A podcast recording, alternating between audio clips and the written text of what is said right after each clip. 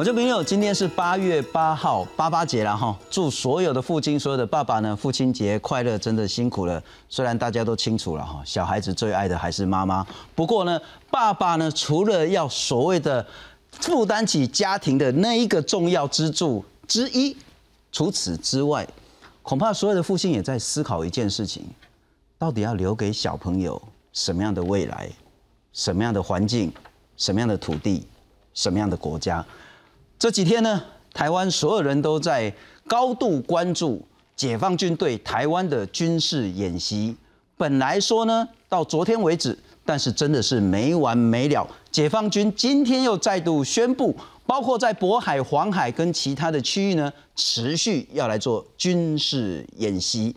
那当然，我们这个节目很多对岸的民众在看啊，公嗯，你们有话好说，又在这个叫做精神胜利法，明明呢这一次呢主动演习，占着这个所谓的那个牵制权的是北京，是解放军，是习近平，怎么你个标下是什么叫做习近平智商七分呢？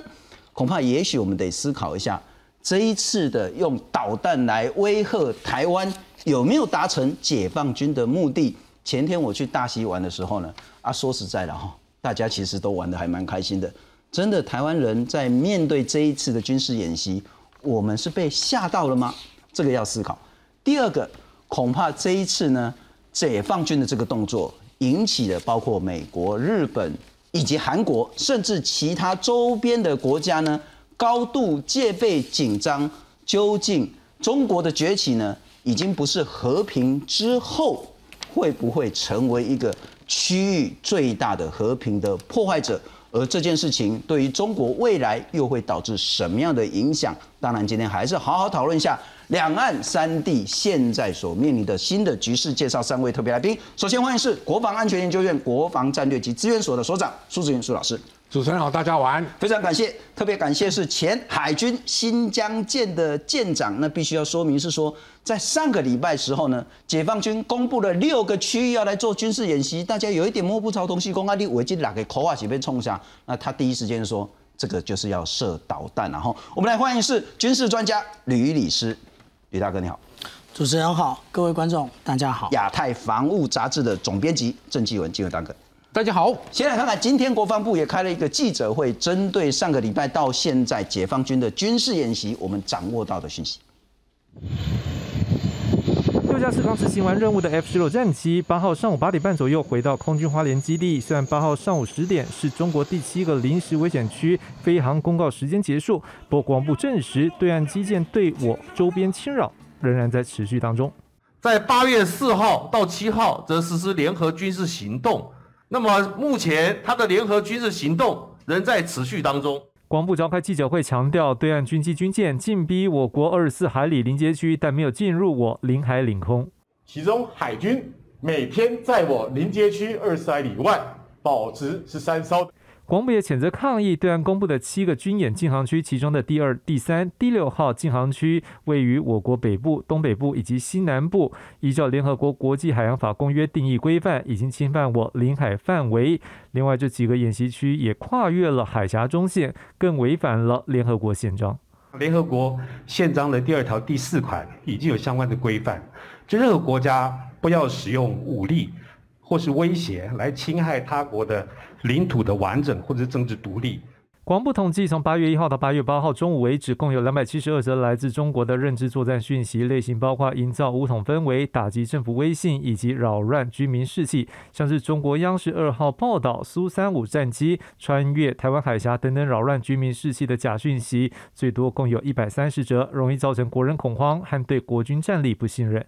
对于争议的讯息，我们不要轻易的相信，不要随意的转传，同时我们要多方的查证，我们大家一起来维护国家安全。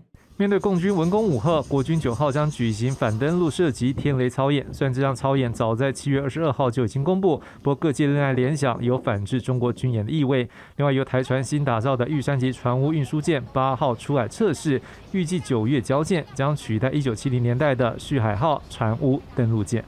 记者张雄、陈立峰、陈显坤、温家凯综合报道。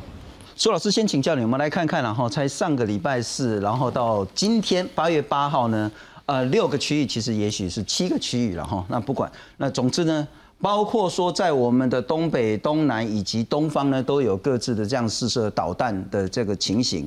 那我们再来看看，本来以为说今天就没了，但没完没了。包括呢，解放军东部战区的微博视频，他说呢，八月八号呢，东部战区继续对台岛周边的海空域进行实战化的联合演训，要做什么呢？要演什么呢？叫联合反潜跟对海突击。那另外呢，中国海事局呢最新航行警告说，今天跟明天早上八点到晚上六点，南海、湛江南三岛东部海域还要涉及训练。那另外呢，在今天跟明天。渤海其实应该叫黄海，然后等一下特别要请教苏老师，要进行一个月啊。其实渤海、黄海离台湾那么远，离韩国比较近，他在那边一个月军事训练，到底是要打给谁看？等一下要请教你了哈。然后呢，八月六号到八月十五号，连云港也要实弹射击。那国防部讲说呢，其实从上个礼拜到现在呢。共军共军的基建都没有进入到我国的领空领海，这是一个重要的讯息。先澄清，先请教。第一个，到八号今天为止，对台湾周边的演习是不是就没了，就告一段落？那接下来又是在演什么？好，我想我还是要借这个时间先谢谢，就是说国军弟兄姐妹了，是八八节，就是他们的战备，让我们可以有这个就是呃如常的生活。哦，这一点非常重要。第二个就是说，这一次八号就是到今天幺洞洞洞时，应该是共军在台湾周边的这个就是演习，应该是告个段落了，因为他没有发布新的通告。哦，那他现在这个说法，呃。实际上很可能是说，他今天在那个六加一，也就是第七个演习区，他要进行反潜，还有这是呃，就是对海的这个攻击的一些演练。那这可以搭着就是他第一波军演，就是飞弹的射击，就是做一个区域聚值。哦，那本来预估说今天他可能在这个第七号演习区也可能进行这个飞弹后续的试射，哦，来对美国跟日本展现他这个区域拒止的能力。那他就是用这个反潜 ASW 的模式，哦，就是说可以在这里可以就阻绝美军水面舰队靠近。因为它的区域拒止战略，第一个是火力哦，就是岸对舰的这个弹道飞弹，它号称可以攻击这个水面舰。那接着就是空对海，那也包括潜对啊，这是潜舰呃对水面舰的这个呃这是攻击。所以这是它一整套的部分。那第二个我们快速讲，就是刚才就是主持人讲这个渤海或是在黄海的这个后续的军演，离台湾大概在平均在一千公里以上啊，是很遥远。那当然就是说，针对韩国成分是比较高的。首先是驻韩美军的这个副指挥官，他就是在中共开始军演之后，他公开表示，在驻韩美军的第七航空队随时可以备变，就是支援南海或者台海。第二个，韩国的外交部长这个朴刚先生也史无前例的说，反对中国用武力改变现状。哦，所以这部分宣宣布不久之后，啊，中共他们就开始就是说会在黄海再进行演练，但是他操作很细哦，他这个坐标是在北纬大概就是呃将近靠近这个山洞位置哦。呃，就是在呃，就是山东半岛的这个旁边，就是在这个位置，三十大概在那个就是三十四度到一一九东京这个位置，哦，就是比较靠近它的内陆啦。哦，那它这个部分就是像呃，就是南韩等于。呃，驻韩美军做这个政治的讯号的传递，我们要知道，就是他在渤海的位置是另外一个军演。那这个渤海是他防卫，就是北京跟天津，这叫京津的一个防空圈，也就是防止外部来的这个对他威胁。哦，所以他这个在。这个中国的黄海跟渤海的这个军演跟台湾相对是比较间接的关系，是它同样是用来贺阻，就是美军传递这个政治讯号的。不过我想就是说，它这样的军演其实很特别，因为在台湾周边演练是以东部战区的部队为主，那在北部这就是北部战区，在北部战区还有两个陆战旅哦，其实它是备变，就是朝鲜半岛有事的时候，它随时可以支援北韩。那苏老师，我要请教了哈，我怎么样都想不透。裴洛西来台湾，好，你老公跳脚，这个某种程度可以理解；对台湾军演某种程度也可以理解，当然不能接受了哈。但八月八号结束之后，说要在这里是渤海，那这里是黄海，那你距离台湾一千多公里之外，啊，说要来冲着台湾，这个要怎么解读呢？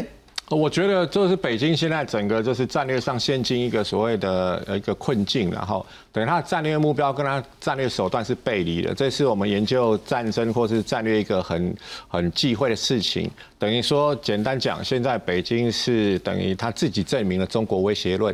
中国先生已经讲二十年了。那在今年六月的这个北约的马德里高峰会的时候，啊，北约秘书长史托滕伯格也史无前例的说，中国用呃这个军力去霸凌邻国，用军事威胁威胁台湾，哦。远在欧洲的这些国家都开始关心起台湾海峡的安全跟和平问题。那北京现在自己等于是挖了陷阱跳下去哦。那当然它有内部的理由，我们大家可以再说。但是这样子在国际社会上面，等于是对北京来讲，它以后在呃这整个就是国际的呃这个外交，还有这些舆论上面，它自己会陷于下呃那个呃就是呃一个不利的情境。是，我帮解放军想说，也许他要做的是说。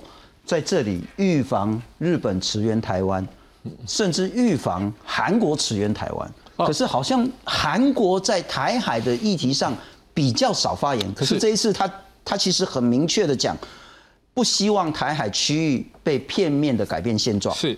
这就是刚刚我们讲，就是北京，它现在等于是把自己逼向墙角，然后激起其他民主国家不得不来挺台湾。哦，这第一部分当然是比较抽象的这个民主自由的价值了。二，第二个是现实的国家安全利益，因为台湾台湾周边其实我们的 FIR 就是台北飞航情报区，是一年有一百七十五万架各国的商用客机通行。五十五万艘的轮船通行，哦，有游轮、有天然气轮、有商船、啊货柜轮等等。那以日本跟韩国来讲，台湾周边也是他们海上生命线。以日本来讲，大概九成的石油、七成六天然气都要经过台海。哦，所以呃，中共他这样的做法，等于是说逼得其他国家都不得不挺台湾。是哦，最后我想讲的就是说，呃，国军这一次的应处，我觉得是相对是妥适的了。我们要知道，我们并不是说因为他演习，我们要跟他比这硬实力。其实整个台湾海峡都在我们防空飞弹跟反舰飞弹的涵盖范围。这次国军抓到是一个军事外交。就是这个国际的这个软战场，所以我们表现出民主国家的这个姿态，就是武力是最后使用的手段，那是 use of force，这个是民主国家的一个常态。好，然后我们也就是说，把这武力就是的使用会。呃，就是合法性跟正当性是好，那这样子的话，我们在国际舆论战场上面也可以获得更大战略成果。北京他自己这样展现的这个军事硬实力，是用来就是呃一个就是胁迫他国的，其实这对北京未来是非常不利的。了解，舰长，请教你两个问题。第一个问题是上个礼拜四北京解放军对台湾发射导弹，当然到海域那边去，然后很多人认为说这个就是叫做台海的第四次危机。好，第一个问题是，那如果是第四次危机，现在是不是已经过去了？这个危机是不是解除了？这是一个。如果没有的话，那包括在黄海、渤海的解放军继续军演，以及在其他的这些区域继续军演，它是在演什么东西？嗯。嗯，谢谢主持人。刚刚一开始就讲到我这一张图啊，那对不起，因为我今天没有带全图来，那我就用这张图来讲。嗯，首先啊，我们先讨论这是不是台海的第四次那个危机？的确就是啊，而且诚如那个刚刚讲的，它还没有结束，而且它未来会如何的发展，我们并不清楚。为什么？因为嗯，它其实有很多东西是互相冲突的，嗯。我举举个例子来讲，例如说，他嗯，他们的军演讲到说，他其实是要嗯，第第呃，就是八月五号的时候，他讲说要对海封控及制制空作战。第六号的时候，八月六号的时候，他说要对陆打击，就对海突击。这个问这个其实是有逻辑上的谬误。为什么？因为你都对海封控了，你要你为什么还要对海突击？哎，要突击什么？因为都已经被封锁了，封锁跟控制如何突击嘞？那我们接下来所看到的，也就是他们讲说未来还要再继续那个在嗯周边海域进行实战化演练。那他会演练什么？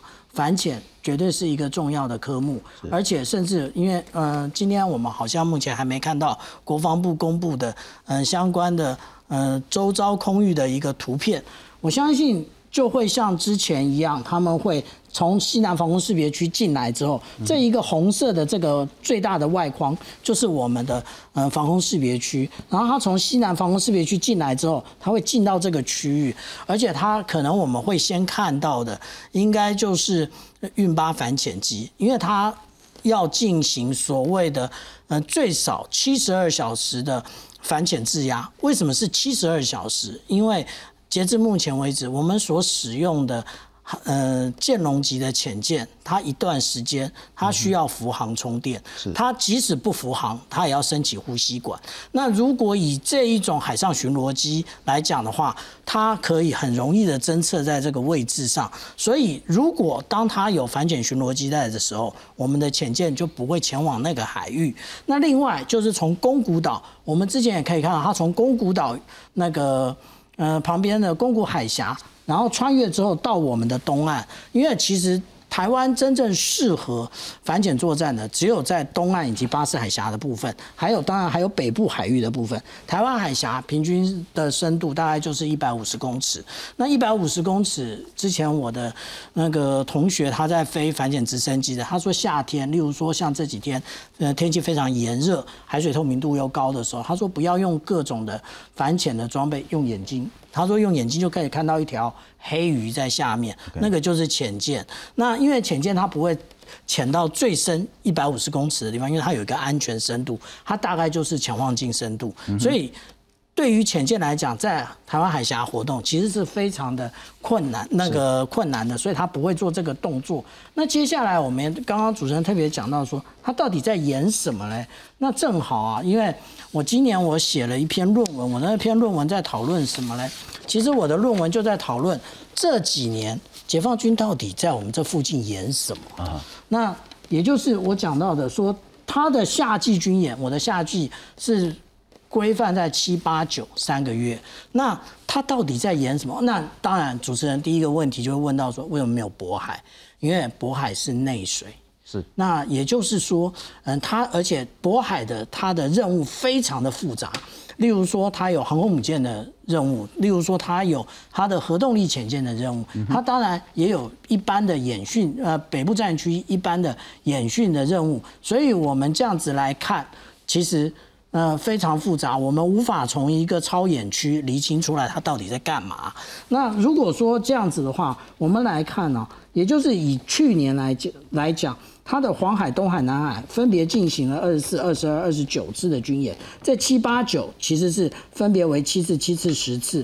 我这边为什么会有一个特别注明是一个那个晚上的部分？因为我们要特别注意，它对于夜战。开始逐渐的重视，那也就是说，如果我们来看下面这一张，因为我不是只做了二零二零年，因为我每年都做。二零二零年我先投稿了那个 Department 外交家，然后二十那个二零二一年就是做完之后，我就写了这篇论文。我们可以看到，那个去呃二零二零年，他如果我们以单以黄海来论，他的夜战一共只做了十四次，可是到了。二零二一年，去年他做了四十一次，膨胀的速度非常可怕，就是四倍。而且这个是黄海、东海、南海都是很类似的。刚刚主持人有特别提到，就是连云港它到底在在演什么？那正好我这张图呢，那我们那个正好我带来这张图，这张图其实就讲得非常清楚。这个是他在黄海的军演到底是什么？我为什么就特别挑七八九？因为。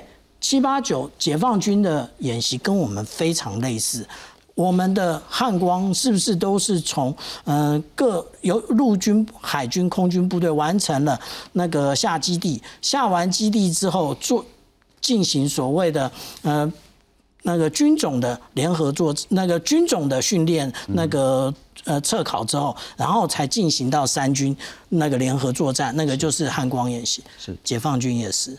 因为解放军事实上来讲，他这几年学美军，那我们是接受了美军的指导。那他学美军，他想要变成双子杀手，也就是他的战法跟美军一模一样，所以他也是这样。那我们来看呢，从如果说我们单看这样子的一个黄海的演练，我们就可以发现这个超演区非常大。为什么？因为它其实就是在做舰队的对抗。那如果我们刚刚讲连云港，连云港的位置在这里啊，其实它的这个距离很小，那我我量过啊，它其实大概就是不会超过十五海里，也就是火炮的射击而已。这那但是呢，因为它只有这个地方适合做北部战区的演练，所以它把所有的我们可以看到，这以今年来讲时间非常长。为什么？它把各各部队通通调来这里打。因为它别的地方它没有办法实，那因为可能有港口，可能有渔村什么，它没有办法进行实弹射击，所以它通通到这边。那其中呢，我举出一个最具代表性的，也就是我们讲到扁担港这边。扁担港是一个什么状况？它就是淮河入海的那个入海口。那其实它这里，非常的典型。为什么叫做非常的典型？我们可以看到。它其实，我这张图嘞，其实它分别用了三个不同的层次。第一个层次是最近的那个那个最近的距离，也就是黄色这一块，其实它是用了红旗十七这种比较短程的飞弹。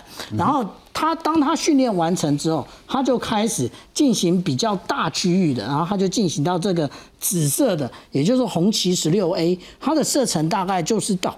到达四十公里，那他就进行这个，然后在最最最大的时候，就是跟刚刚苏呃苏老师讲的那个，就是嗯首都防务区那个防卫圈的部分，那他就做的更大，然后他就做这个有层次性的操演，所以其实我们看到解放军这种，尤其是近近岸的演练的时候，是。跟我们的关系不大，跟谁的关系大？跟美国的关系大，为什么？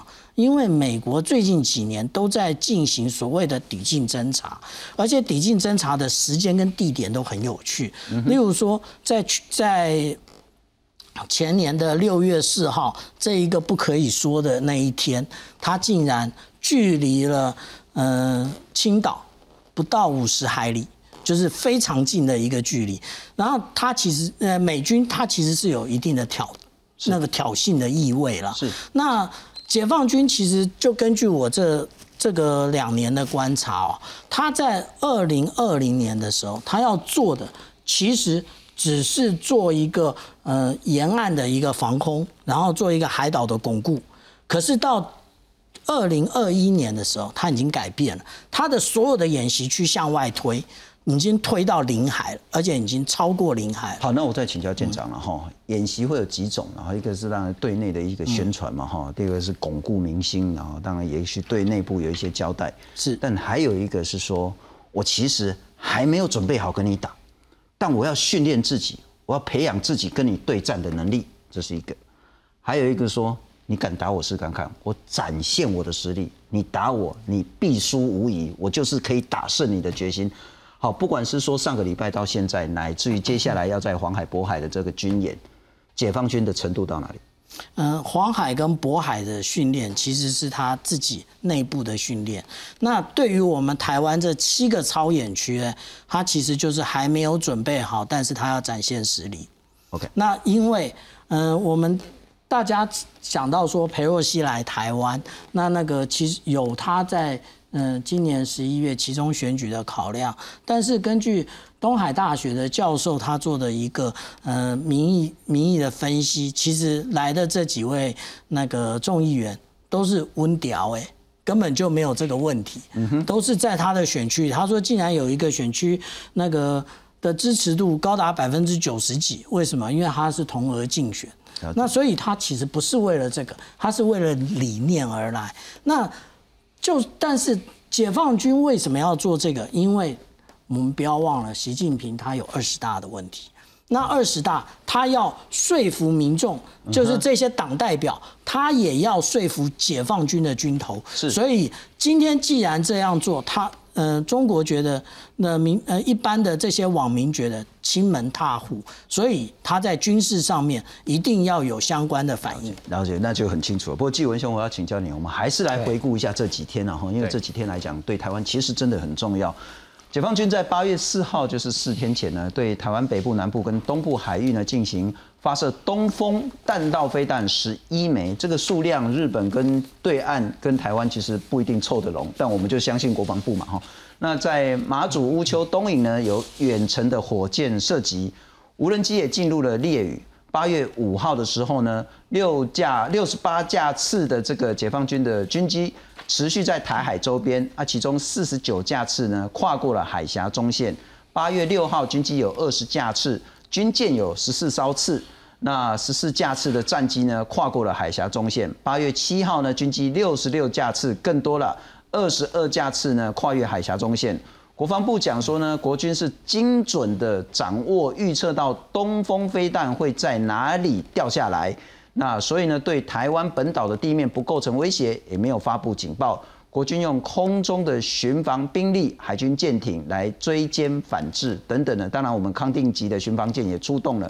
那我们来看看另外一张，呃，我们会更清楚一点点，这是对岸的讲法了哈。那不过我们就拿他的说法来看看到底我们要怎么样看待，是不是真的他达成他的这个所谓的目的？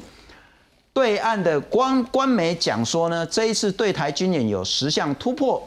第一个，人民海军贴近了台湾海岸线；第二个，他们的空军俯瞰了台湾海岸跟中央山脉；第三个，常规的导弹呢第一次穿越了台湾本岛；第四个，歼二十就是他们五代战机了哈，也参与了对台的军演。然后呢，彻底打破海峡中线的幻想。那这是距离台湾岛最近的一次演练，也成功的拒止外部势力干涉。那在台湾的东部设计实战的这个射击靶场，封了台湾的后路。第一次组织航空母舰编队来威泽演练，全军出击。那说毁三线，建三区。好，第一个，你怎么样理解解放军这一次军演？他所达成的目的跟我们受到的影响。第二个，他这样讲说十项突破，真的有突破呢？哪几项？呃，当然，他这次动用的兵力很多，特别是很多先进的武器装备都动用了，但其实很多还未经查证，能够核实他确实这样。比如说歼二十，他说有进行夜间训练，有针对我们进行军演，但这个到目前为止还没有办法完全获得证实。是，特别我们知道。过去这个中共官媒所公开的一些演训的相关的讯息，经常会有那种移花接木，比如他可能很久以前举行的剧演，哎，他说啊，这个是对某个对某个为了反映什么，哎，经常有这种情形。而且这次他发布了一些这个呃军舰接近台湾的海岸线，特别很有名的就是，哎，以我们诺克斯为背景，我们后面是东东部海岸，是。但对于这些争这些照片的这个。真与否，其实争议很多，到现在网络上还很多说这个是 P 图，是真的假的？其实国防部到现在就是除了跟我们讲解放军的基建都没有进入我们领空领海以外，但我们还是没有把佐证这些图真的还是假的。但而且还有一点，他号称说他的航空母舰第一次参与这个针对台海的编队型的相关的演训，但到现在为止，我们看各种资料。至少在东海方向，山东舰是没有没有，辽宁舰没有南下啊哈。我们为什么这样佐证呢？呃，特别是他如果进入东海，只要通过日本周边，日本防卫省都会发布相关的资料。是，除非他是贴着中国的海岸线南下台湾海峡，但截至目前为止，国军并没有公开相关的讯息。航母有出港啊，但是没过来这样。他呃，我们没有任何资料可以佐证。航母真的有接近我们台湾的周边？了解，哎，至少到现在没有官方获得佐证，哎，那但是哦，不可否认，他借由这样的演习哦，也确实达到了他某种他所谓演习的目标，比如说他以飞弹设在我们这个东部外海，这是一个典型的飞弹去址，但以他摆在那一边的海军编队，比如他号称有两艘零五型大型驱逐舰。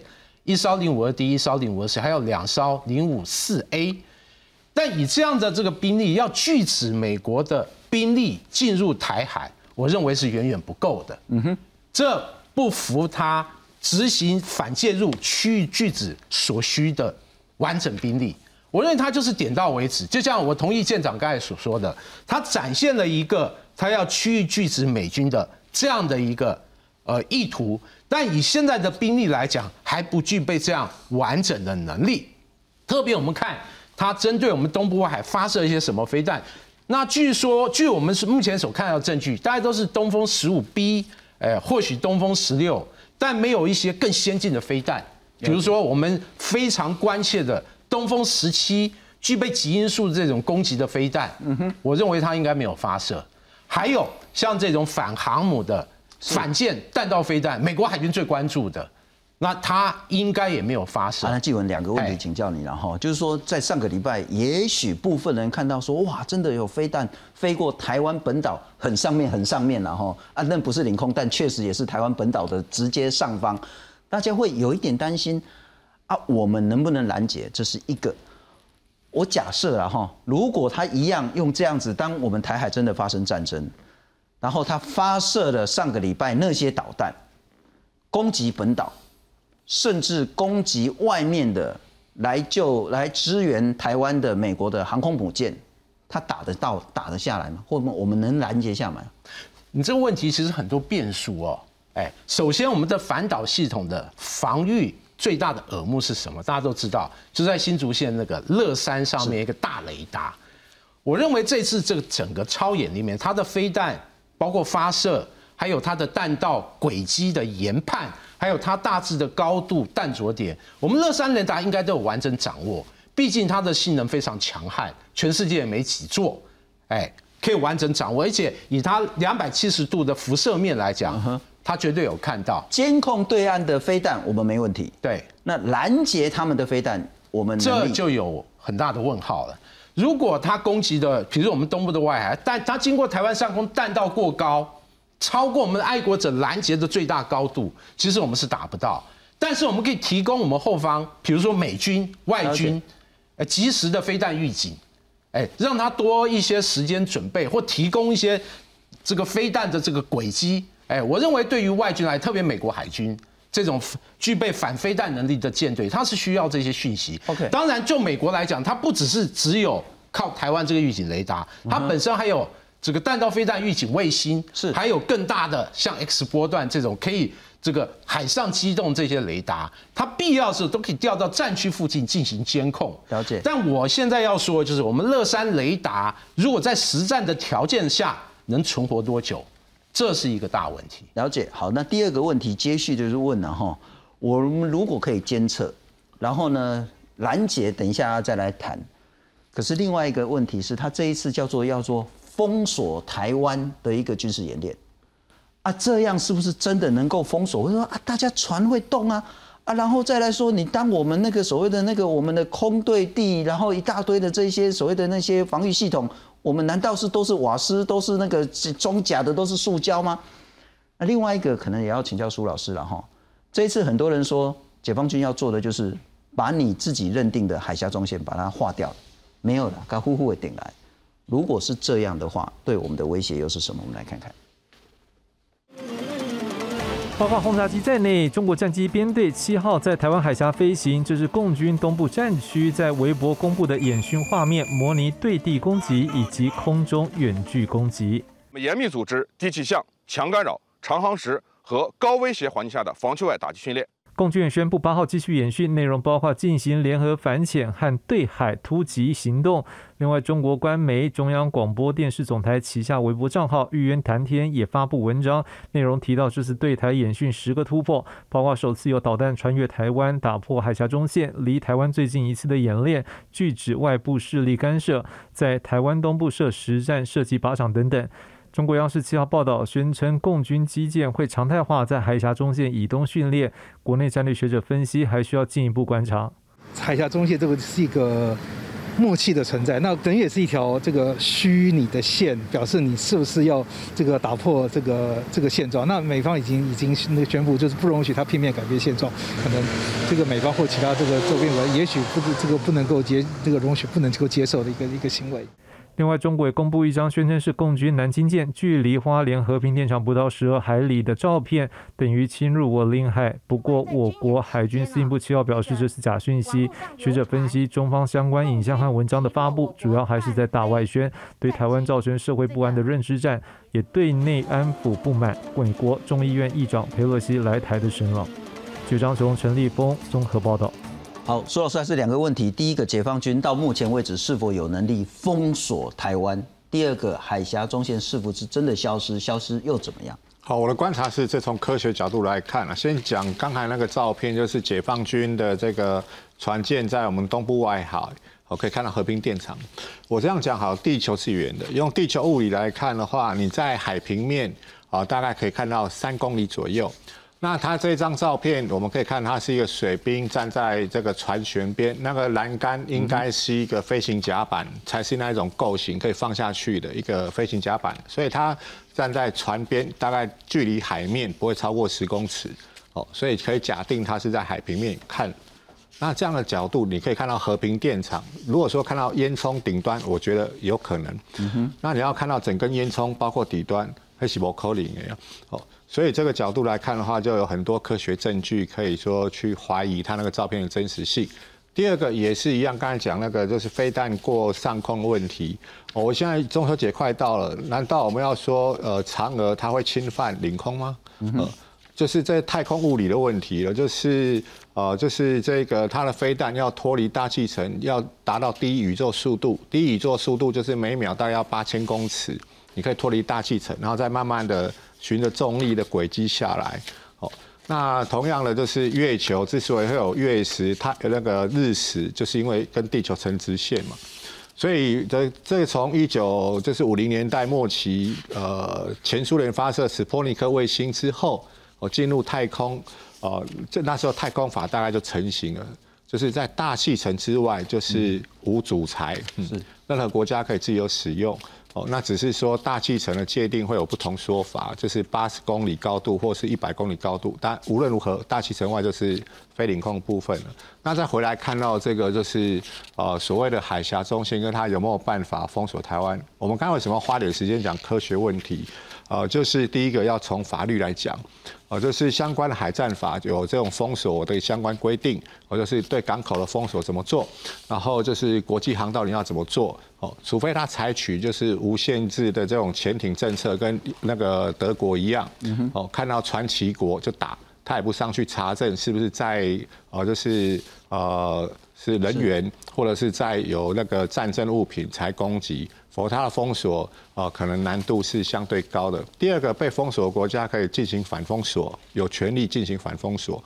所以，如我们现在为什么建造潜舰，在必要时候，其实也可以对于中国呃重要的这个 sloke 就是海上呃交通线，哦，就是进行一些就是反制，哦，这个是在国际法上面是可以允许的，哦。那中国它到二零年代中期到三零年代有百分之六十三的液态燃料还是要走海线进来哦，那它对海洋贸易的依赖度也是在将近七成左右，所以呃它这样封锁，我觉得是就像刚才我们节目开始讲的，就是它可能自损七千呃，就是自损七分这样子。还有就我们刚才有讲过，台湾周边是黄金航线，它要封锁可能会造成就是更多国家直接介入。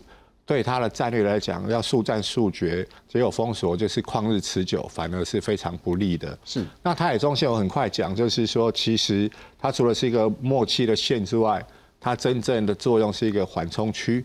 哦，也就是说，至于中国，它最近这两年一直说没有台海中线，然后台海内海化，这些是它片面的说法。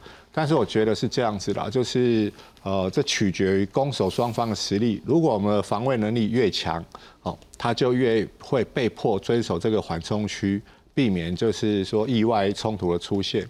所以这个缓冲区或台海中线取决于我们呃台湾中华民国自己你要防卫的决心多少。我们的国防预算真的偏低，从各国的这个国防预算的结构来看，呃，很快讲就是作业维持费、人员维持费跟装备。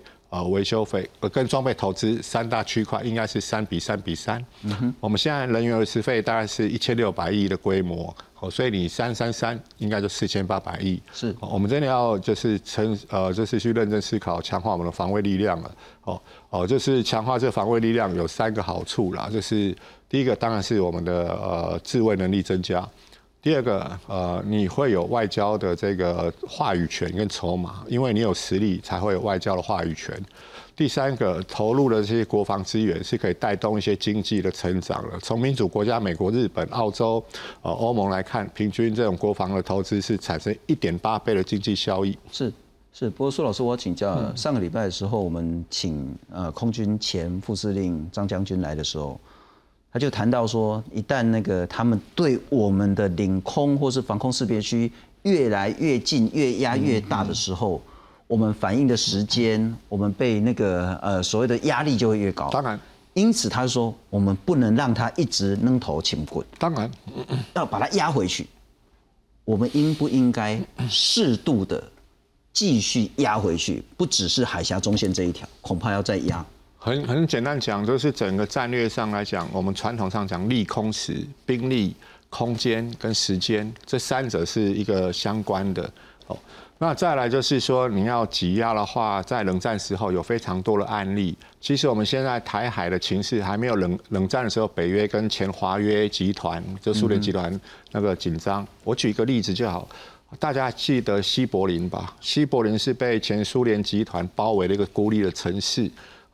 步兵走路就过来，比现在当今的乌克兰还要危急。他还曾经被封锁过，所以美国跟英国当时还去就是空中救援，就是空中补给西柏林。哦，所以甘乃迪去访问柏林的时候说：“我是西柏林，我是柏林人，感动了德国人。”那当时西柏林人就是面对我们比我们更危险的状况。他们有勇气哦，跟这个乐观的这个就是呃意志，这就是我们要学习的第一个。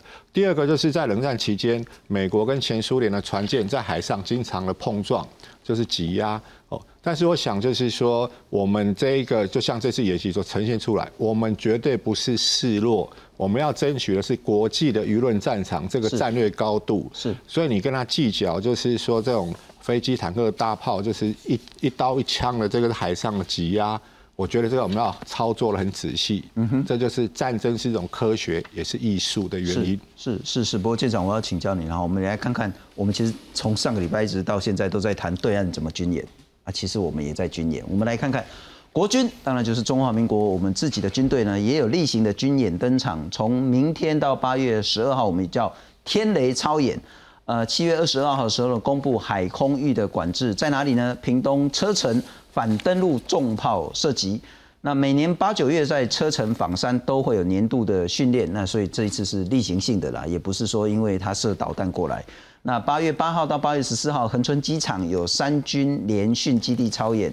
孙立方我们的发言人讲说呢，目前也没有管制官兵休假啊，然后呢演训呢都是年度计划。我还是想请教，我们在国防上有没有什么加强，或者是这一次可能出现的一些弱点？嗯，我们这一次啊，其实看到了一个情形，也就是如果我们要维持台海中线，以海军来讲，那我们就要派舰一比一的，然后，嗯，所谓的嗯并航监控是。那并航监控，我们现在所看到的照片，嗯，无论是哪一种的，都是我们的主战舰艇。不管说是济阳级，或者是康定级、成功级，或者是基隆级，都是一级主战舰。可是我们回回想一下，我们最近六年来啊，我们造舰都是哪一个方向？其实都是轻快兵力。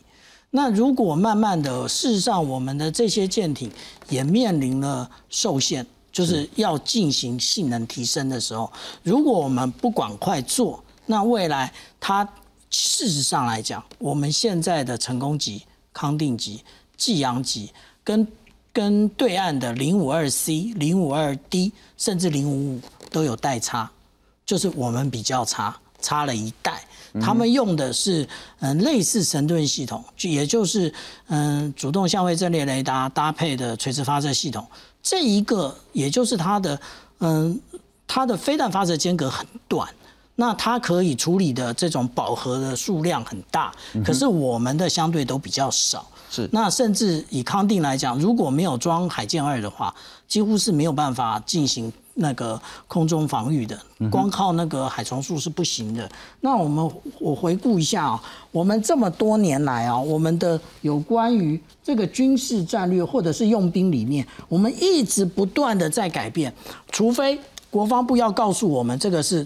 做呃战斗文艺就是写来大家看看过瘾而已，不然的话，它如果真的具有指导的功能的话，其实我们一直要觉得很奇怪，它为什么在一直在变？我们讲到说，从二零一五年的国防报告书，它就告诉我们，拒敌于彼岸啊，然后最后还歼敌于滩头。这然后接下来到二零一七年就开始改成战力防护滨海决胜滩那个滩岸歼敌，然后一直改一直改，每一次都改的不一样。那其实这个也不过就是两任的总长，而且我很不客气的讲，这两任总长都是我们海军的啊。那为什么你们的想法这么的不一样？你们而且我们当初在聚拟具这一些过程的时候，大家到底有没有讨论过？如果大家有讨论，仅会进行小呃微幅的修改。那这样的结果就是什么？这样子的结果就是，例如说我们如果，例如说我们未来如果要远海机动。因为海军的理论叫做存在舰队，我们要疏开到那个呃前一段四月份的时候，辽宁舰操演的那个呃宫古岛以南的那个海域的话，那个是以前我们的远海机动的点。如果我们要到达那个点的话，我们的沱江、塔江、锦江这种六百吨的舰舰艇可不可以到？嗯哼，不能到。你到了就回不来。那说做双舰科目，海上加油。是，它我们海上加油架那个高缆，它是用它要调整张力的，一拉那六百吨就过来了，所以根本没有办法做海上加油。这种小型舰艇根本没有办法做海上加油。了解，那这种完全听懂。然后除了刚刚您谈到说那个整个一致性跟连续的战略之外呢，很重要是如果我们要维持海空的海峡中线。恐怕我们在战力，不管是数量乃至于规模，我们都必须要很快的去做一些提升。那不过在纪文兄，我要请教你这个问题之前，我们也来看看这一次呢，感觉上好像对岸射的导弹，但实际上呢，这一次的射射导弹呢，导致美国、日本跟韩国的高度重视台海和平的议题。美国众议院议长佩洛西访台引发的风暴未歇，中国继对台祭出全方位施压和制裁后，八号也宣布再提升对美的反制动作，取消包括中美军事安全磋商机制会议等中美八项合作，取消安排中美两军战区领导通话，取消中美国防部工作会晤，取消中美海上军事安全磋商机制会议，底线不容突破，沟通需要诚意。中国国防部发言人吴谦表示。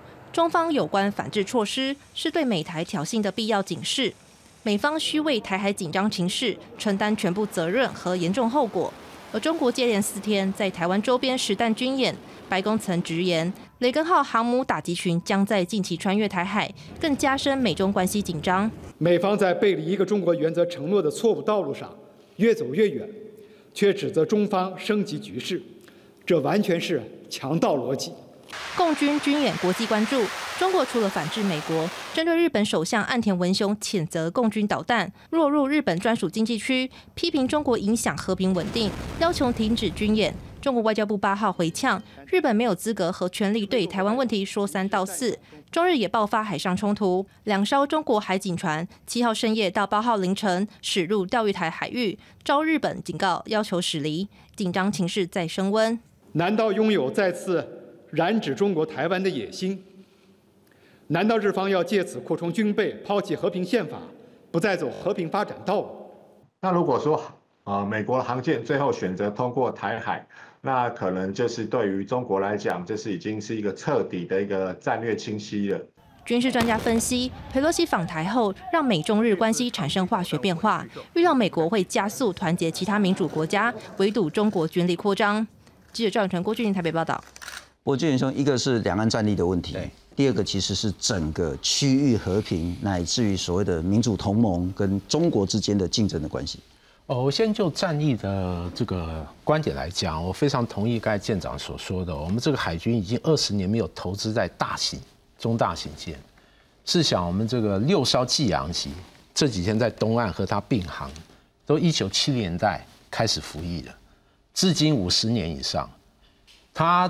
几乎已经在服役的末期，它的妥善率不佳，很多装备可能缺零件等等，因此跟老共这样长期抗抗抗衡或者消耗，我们其实目前海军其实蛮困窘的。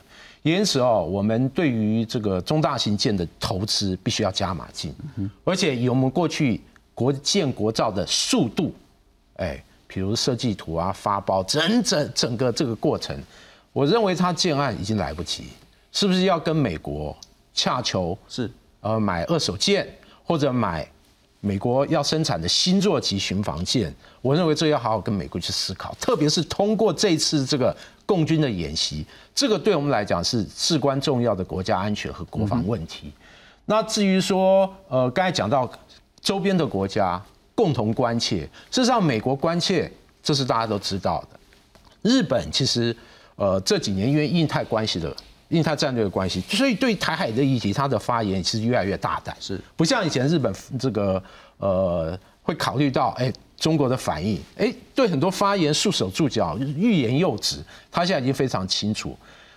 呃，我比较好奇的是韩国，像我对和韩国的外交官长期有接触，几乎每个月会吃饭哦，其实他们很长期就跟我讲，他们非常关切台海的议题，但。他们在中国大陆的利益是他必须要顾虑的，特别是他们的外贸额度有百分之二十是靠中国市场，因此他需要希望在美国和中国之间采取一个平衡。但他再三强调，台海周边是韩国外贸的生命线，哎，能源的生命线，他当然关切台海这个议题，只是以往他束手束脚不方便讲，但现在我们看到这个尹锡悦政府。他在这个部分也越来越大胆讲，因此哦，他这个趋势是很明显的，是就是整个东北亚共同关切台海周遭的这个议题，我认为这是一个重要的趋势。是，苏老师，我们大概今天也没时间好好谈什么资讯战啊、认知作战啊，因为这几天呢，包括说我们的故宫啦，包括台大啦，包括民事啊，包括很多单位网页都被害了，然后包括一大堆假讯息，这些认知资讯战等等的。但我还是想请教，所谓的资讯认知战，就是对岸希望你台湾人顺着他的逻辑去思考。好，在这一次军演，台湾不管是国军也好，民众也好，该从这一次的台海危机得到什么样的启示，甚至什么样的观点，什么样的解读？呃，诚实快速讲，我觉得这次国军就是跟呃我们的民众的表现呢算是。可圈可点了，因为面对这样强大的压力，我们没有呃像一九九六年那一种就是状况出现。那第二个就是快速讲，中国这一次的军演就是一个标准的灰色地带行动。好，它在里面我们精确一点，再把这灰色地带行动拉出来，叫做混合战 （hybrid warfare），也就是俄国在早前二零一四年在就是欧洲克里米亚所做的，它特征就是一个呃所谓的这个军事胁迫。给你军事压力，同时有这个认知作战，哦，然后错放错假讯息去做宣传，那还有资讯战。资讯战跟认知作战我们要切开。资讯战它特别强调现代的是指 IT，就是骇客的攻击。是，所以我们把这一次的这个中国对台湾的这个压力，我们把它看军事演习，刚才谈很多了。认知作战就是把错假讯息放进就是某些连锁超商的这个电视墙等等的。哦，但是它怎么放进去？就是透过 IT 资讯战的部分进去，所以组合起来，它就是要影响我们的民心士气，然后让呃，就是我们内部有一些不同认知的群体会更。进一步的裂解，哦，那资讯站就是攻击你的政府的一些网站等等的部分，哦，它这个就是一个标准模式。不过我想就是台湾并不是说啊没有反击的这个能力了，我们现在是呃不为也不是不能也，就跟我们对台湾海峡这个防空跟反舰的这个能力一样。哦，最后我想就呼应了，就是主持人在节目一开始的这个说法，我们要怎么样交给下。啊，下一代的人民一个怎样的国家？第一个，我想就是说一个免于恐惧的自由了，这一点是最重要的。第二个，我还是想说引用这个美国开国元勋，就亚当斯他曾经说过的：我们这一代人呃学政治、学军事，就是为了让下一代啊有自由去学经济、学绘画、学艺术、学文学。我觉得这样很清楚的可以描绘出，就是说我们为什么要，就是说啊，保护我们民主跟自由这个制度。哦，那所以在这种情况之下，我想就是不管呃中国用这种军事的硬实力，或者是说用间接的这一种非军事的手段，包括呃影响力作战。我们刚才讲的认知战只是这个就是呃就是去想要影响你的这个认知而已哦。影响力作战它是物质的，就是用这一种所谓会台方案啊，哦等等的。那认知作战是属于比较心理的。这部分来去影响我们的这个整个啊，就是民众的对于政府的认知还有团结。我们不是说替一个政党说话，而是只要是对外，我们都一致，不分党派的。是，我想这一点就是非常重要。是是是，不过舰长，我要请教你了哈。其实很重要，其实除了战力的比较之外，还有所谓的那个作战意志，人民是不是支持自己的国家？不一定是支持政党，我觉得政党其实根本不重要的。人民是不是足够支持自己的国家，支持自己这一块土地？这一次的军事演习，我们有凸显出足够的实力出来吗？嗯，其实不管从我们的股市、汇市，甚至我们的街头景致，我们都反映出来。其实，嗯。中国他想要对我们的影响完全没有发生，这个也就是说，我们刚刚讲到意志的部分，而且现在也例如说有黑熊学院啊这些，他们已经在推，就是我们民众版该如何自救。其实这一个部分，也就是说，哎，我们在目前兵役制度没有修改之下，我们怎么样？